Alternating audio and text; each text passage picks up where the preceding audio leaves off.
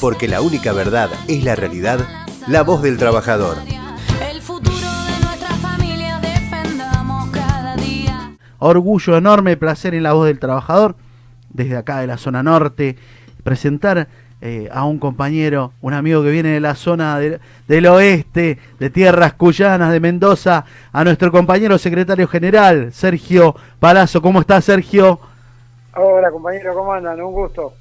Buenas tardes, compañero. Hola, ¿qué tal, compañero? Buenas tardes. Sergio Palazzo, secretario general de la bancaria mendocino. Vos sabés que te habla acá. Del oeste, del, oeste por partida doble. Porque de Mendoza y acá en Buenos Aires cuando me vine a vivir vivo en el oeste, el 3 de febrero. ¡Qué grande! Mirá, mirá Bien. vos, mirá vos. Bueno, yo, bueno, nosotros siempre estuvimos ahí porque estamos un poquito, estábamos un poquito cerca. porque Vos estás en Guaymallén, en Mendoza.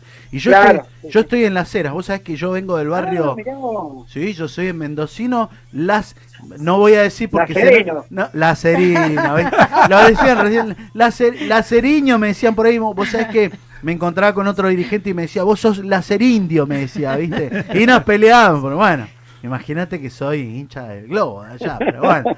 De Eh, Globo, amigo, ah. amigo a la hinchada de mi equipo, de Atlético Argentino. Mirá vos, Ah. qué grande, Sergio. Qué importante. Bueno, yo soy el barrio Tamarindo 2, Manzana F, Casa 1, Ah, el plumerillo. Tamarindo. Claro, Sí, sí. nacido criado. al fútbol por ahí. No, mirá vos, mirá vos. Sí, cuando estaban las ligas, ¿te acordás las ligas? Sí, sí, en el fondo, esas? en el fondo que era nuestro nuestro club, que era el club del barrio, que era de la, de la asociación vecinal. Jugaba barrio para, el, para los muchachos del barrio aeronáutico. Mirá vos, el barrio... Bueno, yo fui en el barrio aeronáutico a la primaria, al Valle de Guantata, la escuela famosa. Claro, Valle claro, de claro. Guantata, la Eugenbi, que Nosotros decían. teníamos ahí una banda de pibes que jugábamos al fútbol en un, en un club ahí en Boca de Bermejo. en- en- Mirá. y éramos todos pibes jovencitos, y jugábamos en primera y armamos un equipo con, eh, había varios del barrio aeronáutico y armábamos para jugar en las ligas callejeras cuando no jugábamos en los torneos oficiales. Sí, mirá vos que estamos reco- Vamos a terminar yendo a ba- a ver, vamos a no volvemos más porque vamos a terminar bai- bailando en el mismo lugar, eh, vamos. Yo tengo Vamos a bailar una cueca. Claro, claro, claro, qué Vamos grave. a Y acá tenemos Pocho Sosa cantar eh, Otoño el Mendoza y nos ponemos a llorar los dos. Pochos.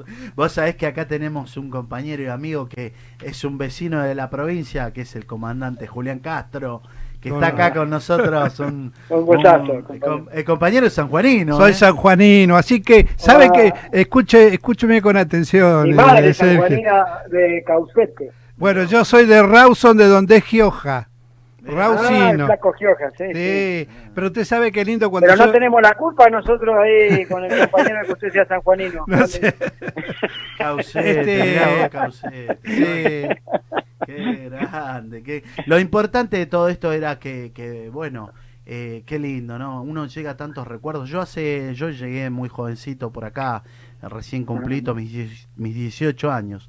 Pero bueno, Ahí, al toque, hace un, poco, hace un ratito entonces. ya sé. 47 de abril, dijo el otro, ya estoy ahí. En la, y bueno, pero, pero bueno, la, la realidad es que, que bueno, qué lindo es poder hablar contigo y saber sobre todo, como Muchas lo decíamos gracias. recién, lo, lo lindo de esto es eh, ver lo que consiguieron y, y es decirle a los compañeros, acá hay un dirigente que se puso a la cabeza, que pudo, que pudo conseguir un laburo que, que, que me imagino que fue de muchas horas de, de sentarse, dialogar, de negociar. Contanos un poquito cómo viene lo del tema del aumento que consiguieron. Mira, el aumento en términos generales es un aumento del 26% en cuatro tramos, 7% es de enero a diciembre, con lo Perfecto. cual hay un retroactivo importante que van a cobrar los compañeros el 10 de agosto. Eh, nosotros habíamos- estábamos recibiendo un adelanto, una suma fija que se va a descontar, lo que arreglamos fue un 7% por el primer trimestre, un 6% por el segundo trimestre, con lo cual llegamos a junio con con la inflación, es decir, no estamos perdiendo contra la inflación, estamos en un 13%, la inflación es 13,5 creo. Después tenemos un 7% más a partir del primero de julio por el tercer trimestre y a partir de octubre un 6% más, que sería el cuarto trimestre, pero con revisión del acuerdo en el mes de noviembre. Nosotros logramos acordar de que eh, vamos a revisarlo porque, bueno, no, no sabemos cuánto va a ser la inflación y y teníamos que cerrar el acuerdo. También hay un bono por el día bancario que arranca en 64 mil pesos y hasta 100 mil mangos, más o menos, 100 mil pesos, con la categoría. Y tenemos un sueldo inicial conformado a julio, a julio, que es de 72.400 aproximadamente, y 76 mil pesos a partir del 1 de octubre el sueldo de un trabajador que recién está en la actividad. Ese sería en términos reales el acuerdo, pero mira, más allá del acuerdo, aplauden acá los muchachos. Eh, pero más allá de los números que son importantes y, y- y la plata te hace falta a todo el mundo, a nosotros no, nos enorgullece otra cosa, y es que hemos cambiado la lógica de lo que es las relaciones de poder en la pandemia entre el trabajador, entre el sector empresario, entre el propio Estado, porque hasta aquí es todas pálidas, ¿no?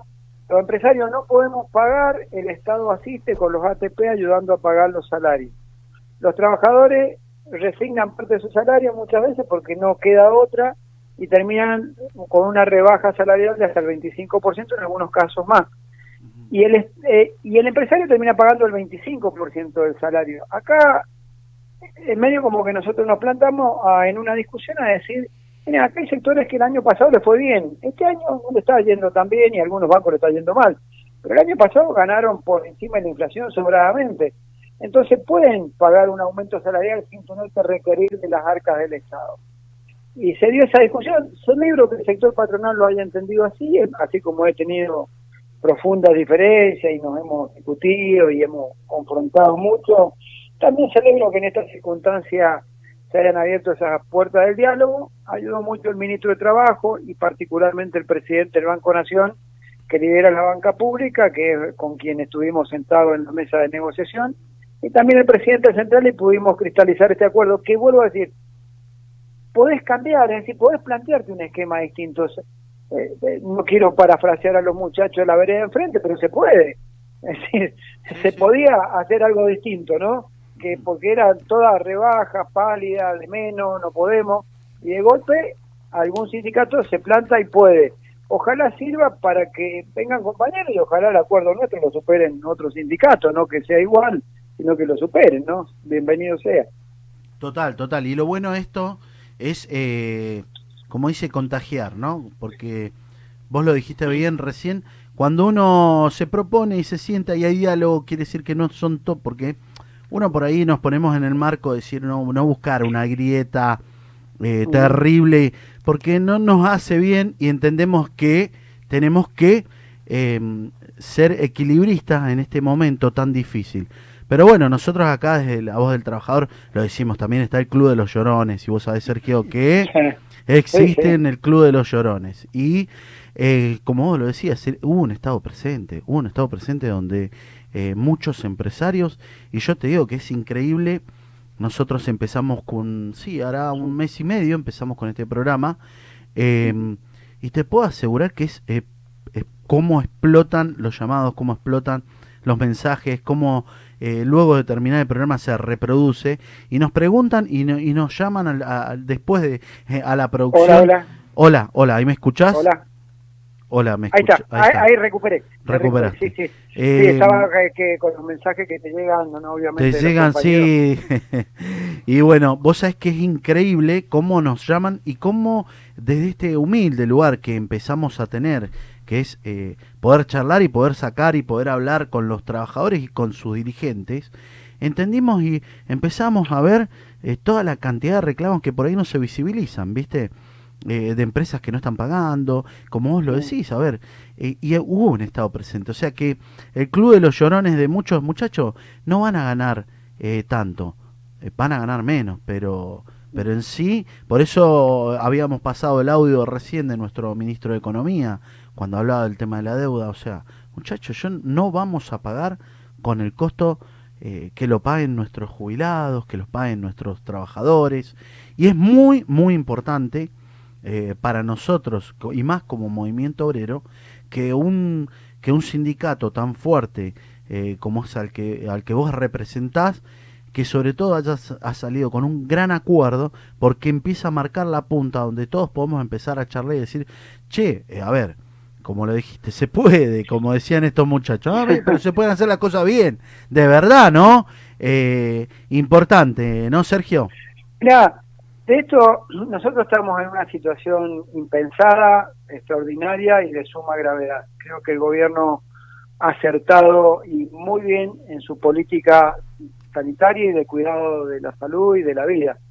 Eh, y en esto dio una- un claro ejemplo de lo que es un Estado presente, no solo en el cuidado de la salud y tomando las medidas de aislamiento obligatorio que tomamos, por más prolongadas que sean, han sido efectivas. Cuando uno lo compara Argentina con otros países, inclusive de la región, se da cuenta que es así.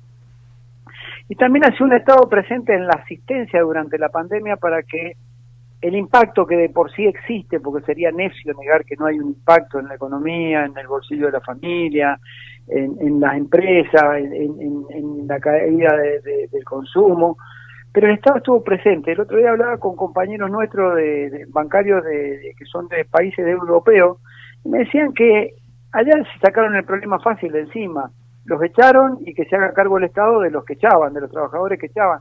Acá el Estado, con la implementación de los ATP, por ejemplo, lo que logra es preservar al trabajador con un vínculo con la empresa, por más que el Estado se haga cargo de parte de ese sueldo, cosa que cuando se empiece a reordenar la economía y empiece a funcionar nuevamente, el trabajador continúa con su empleo en la empresa, porque si no lo tiraba a la calle como los tiraron en Europa, en los países europeos, que le revolearon desempleado por la cabeza a los gobiernos, y el trabajador desde un lugar del que no tiene empleo tiene que salir a buscar y termina condicionado, por eso muchas veces aceptar empleos con eh, degradación de condiciones, tercerizaciones, eh, con, rebaja de derechos para obtener un empleo. Acá el empleo siguió bajo una convención colectiva en su actividad con la empresa y habrá que transitar el camino, desandar del aporte del Estado para que vuelva a ser el privado el que le pague el salario. Eso es muy importante y marca un Estado presente. ¿Y cómo salir de la Peronismo. pandemia? Es peronismo, de- Sergio. ¿Y cómo salir de la pandemia al final? Salís con un Estado presente, flaco, de vuelta, porque, Ahí está. a ver, vos tenés dos opciones para salir. Salir desde la lógica empresarial y del neoliberalismo, que es más de lo mismo y sería catastrófico, eh, o salir desde la, desde la lógica del Estado presente. Y en eso, mi actividad, mi sector va a tener un, rol fundamental en el modelo de país que se plantee. Porque esta vez es como una economía de posguerra. Las economías de posguerra generalmente tienen la particularidad que alguna industria crece mucho más que la otra, generalmente la metalmecánica. Pero en Sí. este caso, una economía de posguerra sin crecimiento de ninguna industria, porque todas nacen de cero, todas nacen de vuelta, arrancan de vuelta después de un aislamiento de más de 120 días. Entonces, es importantísimo hacia dónde el Estado orienta el crédito porque tiene la posibilidad de orientar el modelo de país que prefiere. Lo hace hacia el sector agroexportador, que es una economía primarizada, sin manufactura, sin valor agregado. Lo hace a la economía de servicio, que termina siendo especulativa y que no genera empleo, o decide firmemente a través del crédito reorientar la economía a la industrialización del país. Hoy Argentina tiene en sus manos la llave de poder reorientar el tipo de economía para el tipo de país que se proponga para los próximos 50 años. Esto es lo bueno que nos va a dejar la salida de la pandemia, que con un Estado presente vos puedas diseñar el modelo del país para futuras generaciones y no quedarte atada a la inercia de lo que te viene pasando todos estos años que venís de economía de servicio, economía especulativa o economía primarizada que es únicamente vender granos al exterior. Totalmente. Vos sabés que nosotros entendemos y vemos, inclusive en todos los reclamos, tuvimos la semana pasada un, un fuerte cruce con una empresa, una marca prestigiosa en la Argentina y bueno, eh, del, del rubro textil. Y vos sabés que en algún momento eh, me dicen los trabajadores, estábamos ahí eh, en la discusión, ¿no? Eh, eh, manifestando. Y me dicen los trabajadores, no, pero bueno, una empresa. Y ahí había una trabajadora y dice, yo sé que la empresa está mal y que yo entiendo. Entonces uno de los trabajadores dijo, pero escúchame, vos sabés, sí, eh, sí, yo hace más de 20 años. Bueno, entonces, pero de- decí lo que ganó también. ¿Sabés lo que ganó? Y se quedó en un tilde, ¿viste? Claro. ¿Me entendés? Porque eh, hay, hay algunos algunos dichos, ¿viste? Como, como por ahí lo podemos decir acá, maldito aquel que, que, que sienta el olor a bosta y se sienta que es dueño de las vacas. Entonces nos ha pasado, nos ha pasado, compañero, nos ha pasado, y, y- y sentimos que a veces tenemos que entrar en la lógica de que, bueno, a ver, muchachos, eh, es muy importante muy importante lo que se está dando ahora, la discusión. Eh, lo decía el comandante, mira, eh, sobre todo el tema de la discusión, una de las cosas que vos estuviste defendiendo y me parece muy grande, muy, muy loable, el tema de el impuesto a las riquezas que se está hablando en el Congreso, ¿no? Eh, Bueno, yo, yo tengo mi diferencia con algunas cosas, ¿no? Yo decía, eh, el otro día tuvimos una teleconferencia con el gobernador de la provincia de Buenos Aires y planteaba también que discutiéramos de política, ¿no? Yo decía, en, en política yo lo que aprendí es que cuando uno da pasos hacia adelante, sigue, no vuelve a- sobre sus propios pasos.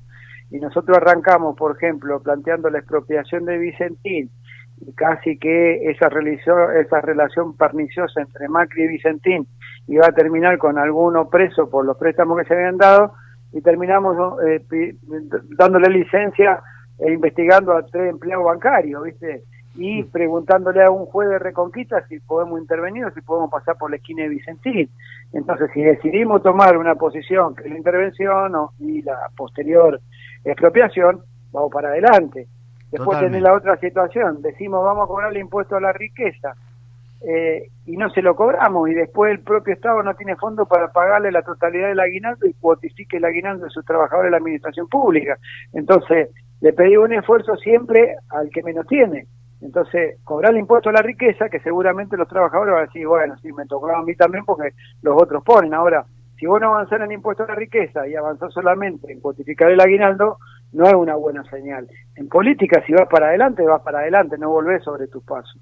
Totalmente, y eso se eso es concordamos y entendemos que eh, es un momento difícil el que el que nos viene para adelante, muy difícil.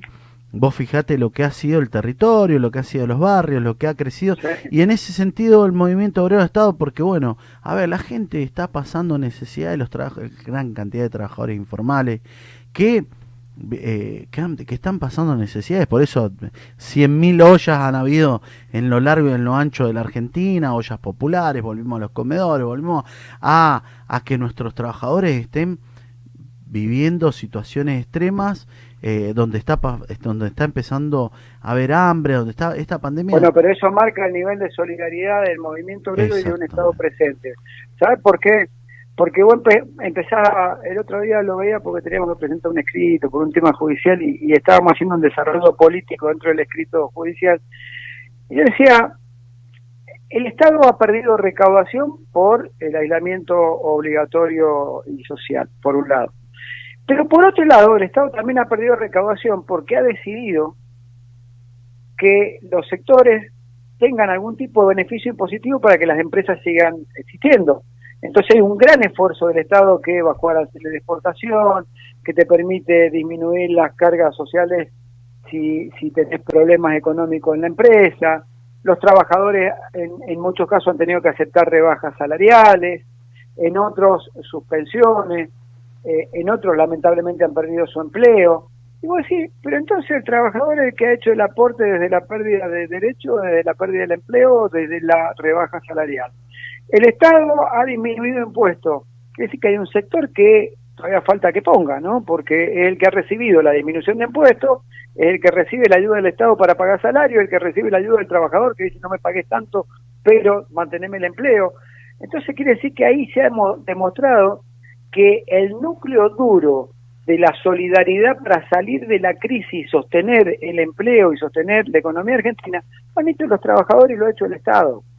Quizá algunos pequeños empresarios no estén en condiciones, las pymes no le pueden pedir, son cinco trabajadores, siete trabajadores, a lo mejor no pueden pagar ni la luz.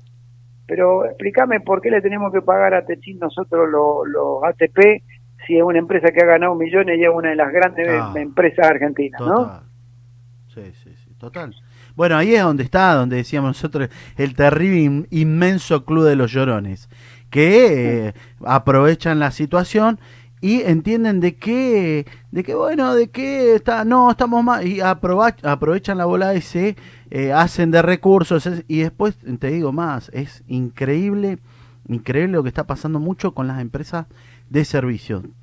Llueven las denuncias, llueven las denuncias, trabajadores en empresas de servicios que eh, les están, les pagan la mitad, claro, les pagan lo del ATP y después le dicen no, no tenemos plata. O sea Claro. que es terrible y nos encontramos con algo eh, que va a ser que, que va a ser muy difícil porque los, los costos, como recién pasábamos el audio de, de nuestro ministro, que, que bueno, a ver, los muertos no pagan, muchachos, los muertos no pagan. Enten- eh, fue terrible eh, diciendo que- sí, La, la vuelta a, a la denominada normalidad va a ser eh, no como todos piensan. Yo siempre relaciono lo que nos va a pasar el día que empecemos o, o vuelva la economía a funcionar, como cuando vas a un estadio de fútbol a ver un partido nocturno y se corta la luz. Cuando la luz vuelve y volver a subir la palanca para que la luz suba, no, sube, no se prenden todos los focos juntos. Se va prendiendo de una torre tres focos, cuatro focos, de la otra dos, tres, hasta que tenés nuevamente el estadio iluminado, pasó un buen rato. No es que cuando volvió la luz empezó el partido a los 30 segundos pues se prendieron todas las luces.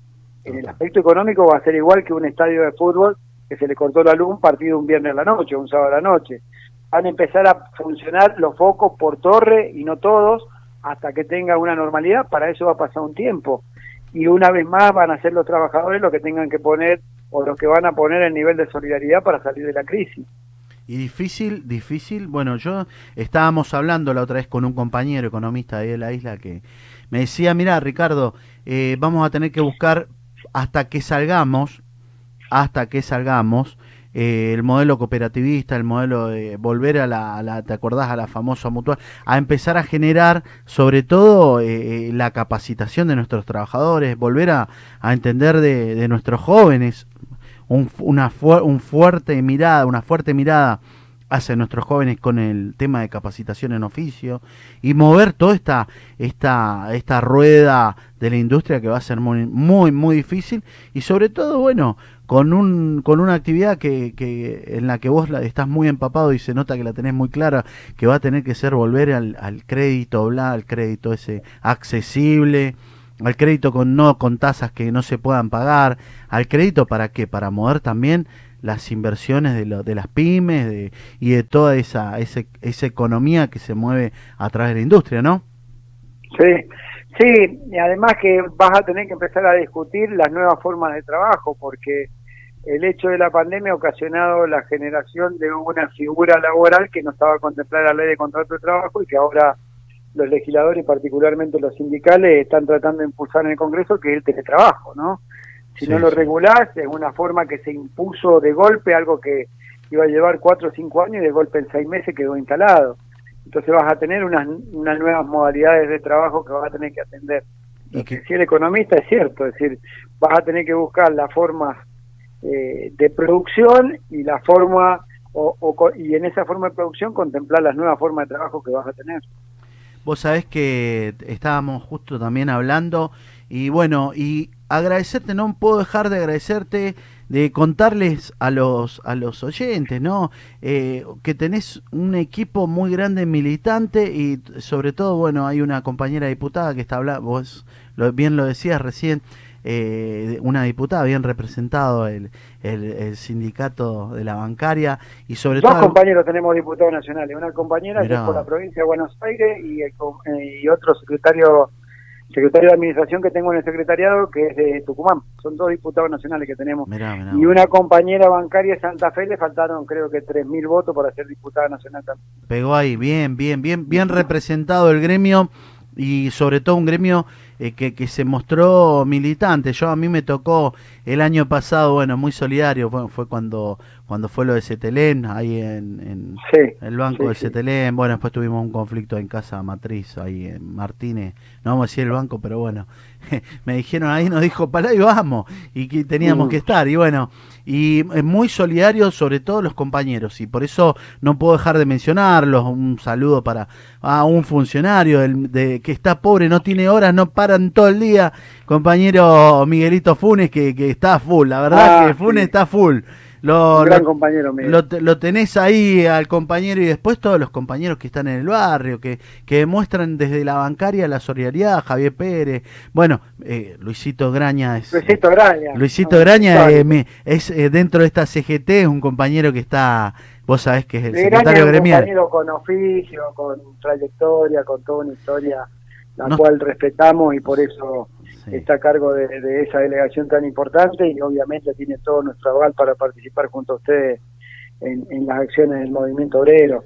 Nosotros nos sentimos orgullosos de la generación de cuadros que tiene el sindicato y tratamos permanentemente de, de, capi- de capacitarlo a los compañeros, ¿no?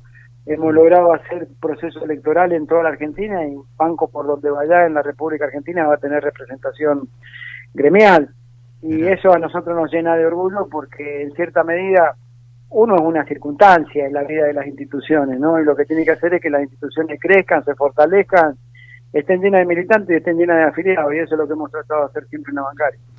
terrible dirigente, terrible dirigente, radical, e importante, porque la otra vez estuvimos con Ricardito Alfonsín y, y vos sabés que, bueno, a mí, para mí fue uno de los primeros programas, yo eh, realmente te admiro, te admiro de corazón, te admiro y, y más allá de que, bueno, a ver, venimos de... Venimos de la tierra del sol, ¿no? Vamos al cielo, eh, pero lo vamos a decir. la ¿por qué del buen no? sol y del buen vino. Venimos del, del- del- de la tierra del sol y del buen vino y, y realmente, Sergio, para nosotros es un... ah, me, está, me está haciendo seña el, el comandante que quiere hacerte una pregunta, le voy a dejar a Sí, Julián las que Castro. quiera, por favor. Dale, dale. Mire, usted dijo que para jugar el partido las luces se van encendiendo de a poco. Así es. ¿Y el árbitro? ¿Sabe quién es el árbitro de ese partido? Se llama Reforma Judicial. Yo lo escuché a usted en varios que hemos ido con Ricardo con la formación de aquella mesa sindical y todo. Sí, Y usted hablaba de conceptos muy, muy interesantes con respecto a la reforma judicial. ¿Qué opina usted de eso? Mire, yo creo que tiene que ir acompañada dos grandes reformas. Por un lado la judicial y por otro lado creo que hay que retomar la discusión del tema de los medios, ¿no? Claro. Eh, me parece que van dos cosas atadas de la mano ahí. porque terminan siendo poderes a los cuales no los vota nadie y inciden en la vida política de la Argentina. Yo creo que está claro que la justicia tiene que tener una reforma y se tiene que avanzar a una justicia despojada de, de la, no digo de las presiones, pero despojada de que fallen de acuerdo como viene el tema eh, político, ¿no? Yo estoy cansado de que persigan presidente en la Argentina, mire, y voy a decirlo así, porque pasa en este país nada más, es como que perdés una elección y tenés todo el poder judicial encima, mientras sos presidente podés hacer cualquier cosa, y están mal las dos cosas, mientras sos presidente no podés hacer cualquier cosa, y cuando te van no es que tenés ganado un auto de procesamiento seguro por algo que te van a buscar.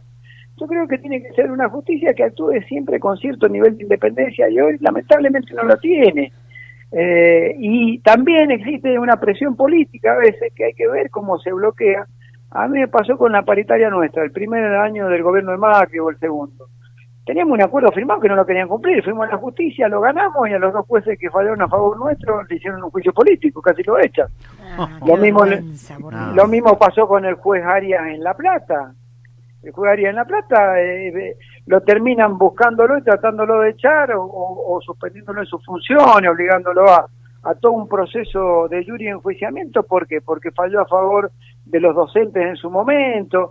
Entonces también hay que bloquear esas cosas desde la política para que no tenga incidencia en lo judicial y que la justicia sea independiente. ¿Cuál será el camino? Bueno, para eso estarán los abogados, los estudiosos que nos podrán orientar cuál es el mejor camino, ¿no? Pero me parece que cuando los tribunales se convierten en, en- oficinas políticas o en, locales políticos que actúan de acuerdo que si estás en el poder o si te va, algo anda mal en la distribución de la justicia en la Argentina, ¿no? Total, total, total. Sí, y bueno, mirá, eh, qué, grande, ¿no? Entender y sobre todo ahí es donde vemos, ¿no? Las cosas como sea, de- desde la corporación, ¿no? Eh, la corporación que judicial que se armó, que se dio, que hoy se ven tantas cosas, tantas cosas irregulares, pero que realmente necesitamos rever todo, abarajar de nuevo, empezar a, a entender eh, que capaz que, bueno, capaz que no se puede con todo, ¿no? Porque, porque no, hoy por hoy tenemos situaciones muy complicadas y es salir de esto y realmente, bueno, eh, para nosotros es un gran honor hablar con un compañero, hablar con un coprovinciano de la tierra de la... O sea que me estaba acordando de las raspaditas y el yerbiado. ¿Cómo Uh, no? las tortas raspaditas. Las tortitas raspaditas, ¿cómo no? ¿Eh? Vos Son palpilla. Y bueno, mirá, mirá, mirá lo que estaba Que hablando. sería la torta frita de acá, Ah. pero con Claro, claro, no, no, le- nos deben de estar escuchando ¿no? un montón, pero perdona, perdona Saben, Sergio, no lo que puedo dejar de nombrar, porque me mandan mensajes un montón de mendocinos, vos sabés que Ah. eh, me mandan mensajes, me dicen qué grande, acordate, y nos tenemos que acordar de dónde venimos, es, es así, así que eh, para nosotros, Sergio, es un gran placer agradecerte por lo que, por lo que demostrás, por la humildad de la, la grandeza de tus palabras, la humildad de los grandes dirigentes, eh, y quiero hacerte esta última pregunta porque nobleza Sí. obliga, nobleza obliga a nosotros eh, el movimiento obrero yo desde acá de la construcción de la zona norte, donde tenemos todas las voces porque están todas las corrientes que, que bueno que se vienen dando, ¿no? Eh, yo soy ferroviario y, y, y vienen todas las corrientes y es importante, como yo les digo muchachos, tenemos que entender y tenemos que tener nuestras discusiones y no somos ninguno dueño de la verdad, pero es importante la unidad del movimiento obrero. Es muy importante la unidad del movimiento. Mira, lo que vos tenés que encontrar, esto pasa como a- ayer, en anteayer me hacía una nota Fabián Doma, ¿no? Y me preguntaba eh, respecto a las internas del gobierno, si el gobierno es bifronte, si eh, maneja Cristina, si cómo es la cosa.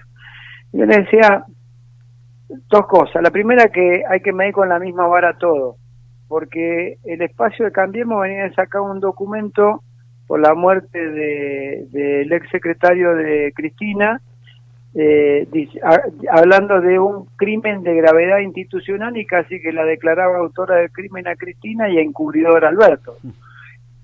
Hubo un sector del espacio de Cambiemos que no estuvo de acuerdo, más allá que no lo haya hecho público, porque cuando no está de acuerdo deberían decirlo, ¿no? Pero dejan trascender que no están de acuerdo. Y era, bueno, esto decían, esto es lo bueno de este espacio, que es un espacio diverso, una coalición, entonces hay opiniones distintas que enriquecen. ¿Cómo es esto? Enriquece eso, pero si hay algún nivel de tensión entre presidente y vice es porque el país se vuelve ingobernable. No, gobernar significa eso, significa que hay debate, que hay discusión, que no tenemos todas las mismas posiciones y significa que después hay una síntesis y hay alguien que conduce, que es el presidente de la nación y que es el que conduce esa síntesis. Lo mismo hay que hacer en el movimiento obrero. Es lógico que haya tensiones, desde las pujas de poder vinculadas a los cargos, desde el modelo de movimiento obrero que pretende, desde el futuro del movimiento obrero y hasta de espacios políticos. Ahora bien, hay que encontrar una síntesis, que alguien conduzca la síntesis. No es mala la discusión, estamos formados en el debate y en la discusión, sino la uniformidad no hace otra cosa que volver el poder hegemónico de quien lo detenta y el resto no tiene manejo de poder o no tiene la posibilidad de discutirlo. Así que yo aspiro a que el movimiento obrero encuentre esa síntesis, aún en la diferencia, siempre y cuando la diferencia sea sana y es quien trata de hacer las cosas mejor por los trabajadores. Totalmente, totalmente. Bueno, gracias, muchas gracias Sergio. No, Eh, te mando un fuerte, fuerte abrazo cálido desde acá, desde la voz del trabajador, desde el Consejo Directivo de la CGT Zona Norte que te saluda también. Para nosotros es un orgullo poderte haber sacado al aire y seguramente vamos a estar invitándote más adelante cuando pase todo esto y tengamos el programa también en, en televisión, porque vamos a tener la voz del trabajador en televisión, así que porque vamos creciendo y nos va haciendo bien esto de poder hablar con dirigentes, con trabajadores y tenerlos, tenerlos como dicen, eh, informados ¿eh? a los trabajadores. Gracias. Bueno, no, el, agradecido soy yo y, la verdad que, eh, retomando algo que dijiste, uno nunca debe olvidarse de sus orígenes para poner, para tener los pies sobre la tierra. Cuando te vas a la estratosfera como dirigente y te olvidas de dónde venís, a quién representás y quién, y quién sos, mira, las manos de los poderosos te la van a tender siempre con una alfombra roja para que pasees por ella, pero en esa alfombra roja transita poca gente. Es preferible que la mano te la den los trabajadores, que son muchos más que los hombres del poder, y es donde radica el poder sindical. Yo provengo de un hogar humilde en Mendoza, de una madre que fue empleada doméstica toda su vida y de un padre que fue colectivero, así que conozco bien mis orígenes y sé dónde tengo que estar parado a la hora de, de- de elegir la mano de los trabajadores o la mano de los poderosos. Te agradezco mucho la nota. Un abrazo grande, Sergio. Nos vemos en la que viene y saludos. Sergio Palazzo con nosotros entonces. Porque la única verdad es la realidad, la voz del trabajador.